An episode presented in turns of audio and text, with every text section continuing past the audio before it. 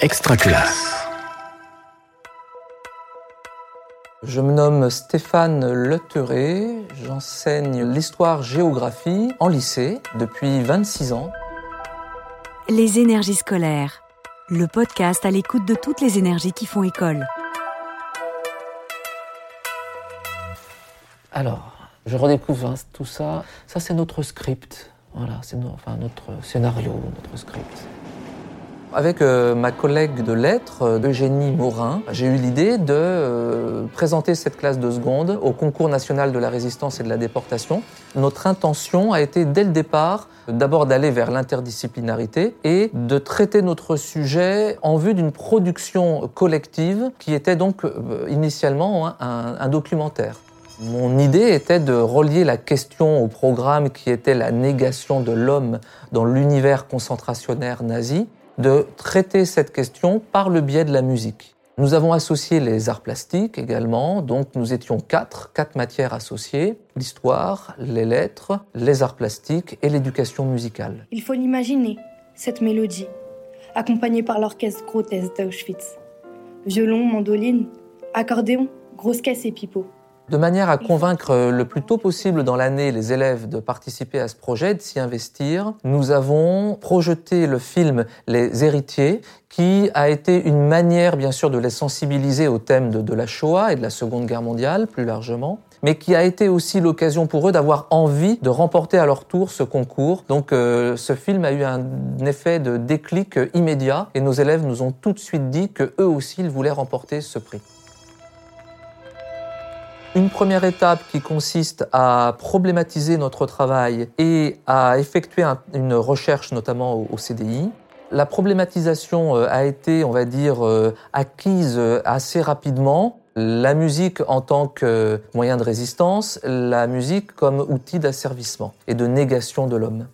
Deuxième étape, euh, répartition des élèves par atelier entre les arts plastiques, théâtre, déclamation et puis la composition musicale, ainsi que le chant donc. Et euh, troisième et dernière étape, euh, l'audiovisualiste qui, sur plusieurs séances, capte le résultat de tous ces travaux effectués sur plusieurs mois.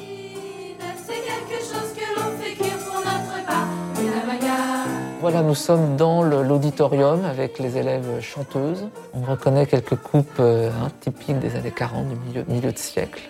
C'est la scène où on filme leurs pieds en train de, de rythmer la chanson de Germaine Tillion.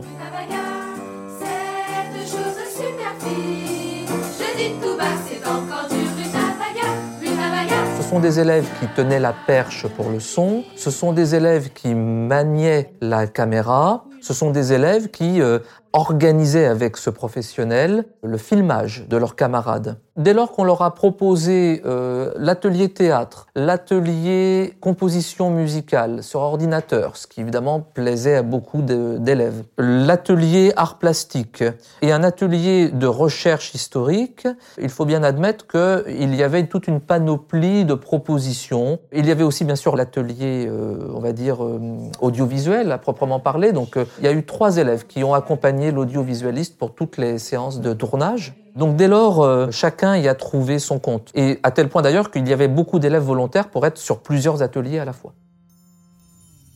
Le 6 octobre 1944, il y a des enfants tout autour d'Ilse Weber. Le convoi vient de Térésine. Là-bas, Ilse Weber s'occupait d'eux. La première chose évidente, c'est que les élèves étaient extrêmement flattés et fiers de ce qu'ils faisaient. Les élèves s'y investissaient euh, et s'investissaient dans ce projet parfois bien plus que dans euh, les matières et les cours habituels. Ce qui me revient à l'esprit, c'est de voir l'effort de concentration de certains de mes élèves qui déclament des textes appris par cœur, alors qu'on leur demande de le répéter deux, trois, quatre, cinq, dix fois, et qui parviennent à un résultat auquel ils ne parviennent pas par ailleurs dans euh, parfois euh, leurs travaux écrits, dans les contrôles qu'on leur réclame. D'ailleurs, il faut rappeler que à l'issue du conseil de classe du premier trimestre, une dizaine d'élèves ont été avertis pour comportement ou absentéisme, et à partir du second trimestre, et une fois notre projet bien engagé, il n'y a plus eu le moindre avertissement. On peut penser que notre projet a largement contribué à euh, ce que les élèves aient plaisir à venir au lycée, à nous rejoindre sur un créneau horaire de deux heures sur une quinzaine de séances, donc sur un total d'une trentaine d'heures. C'est délicatement déformé de Vigeline, qui veut dire berceuse. Demain, les enfants ne se réveilleront pas, parce qu'ils sont dans des chambres à gaz où la lumière s'éteint. Je pense que l'audiovisuel a un rôle formidable à jouer dès lors qu'il est associé à d'autres compétences, à d'autres savoir-faire. Celui, par exemple, donc de l'écriture, de la scénarisation, de la problématisation. Chacune de nos disciplines nous porte à euh, avoir telle ou telle compétence, c'est évident. Ça se passe dans un camp de concentration, à Zaxo. Toutes les baraques du camp, en enfilade, convergent vers la place d'appel. C'est là que ça se passe, un dimanche, à midi. Dès lors que Dans nous avons eu l'annonce 1944. que nous avions remporté le prix national pour la catégorie travail collectif en lycée. Et les élèves ont été euh, d'une euh, d'une immense fierté, enfin vraiment, la fierté d'avoir accompli quelque chose, d'être euh, récompensé, d'être reconnu pour ce travail. Les élèves ont fait un lien immédiat avec ce qu'ils avaient vu en début d'année, donc à travers ce film. Et hum, l'idée aussi que euh, d'être dans ce lycée, dans un lycée du 93, était euh, en rien euh, pénalisant et qu'on pouvait faire des choses formidables tout en étant à Livry-Gargan. Donc euh, d'échapper à une fatalité 93 était essentiel, absolument essentiel. C'est un souvenir qui reste extrêmement marquant pour, pour les élèves et puis pour leurs parents, parce que nous avons eu le- les témoignages des familles, comme retour notamment de parents euh, qui sont des gens qui sont venus en France, des remerciements pour nous dire que nous faisons comprendre que euh, ce que nous avions fait, ce à quoi nous avions contribué et ce à quoi leurs jeunes avaient contribué était une fierté collective et une fierté d'être en France et d'être reconnu comme La français. place d'appel est remplie de Polonais, des hommes et des enfants, capturés lors de l'insurrection de Varsovie. Ils viennent d'arriver. Figés en par cinq. Ils sont pour la première fois témoins du retour des commandos de travail.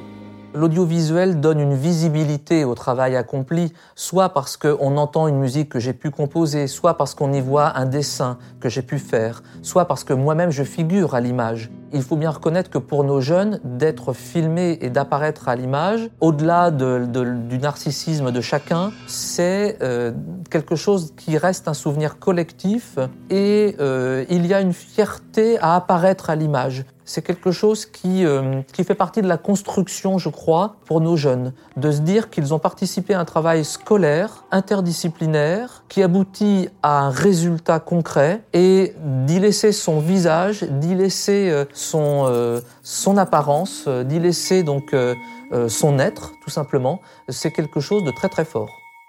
C'est l'un des plus beaux moments de ma carrière.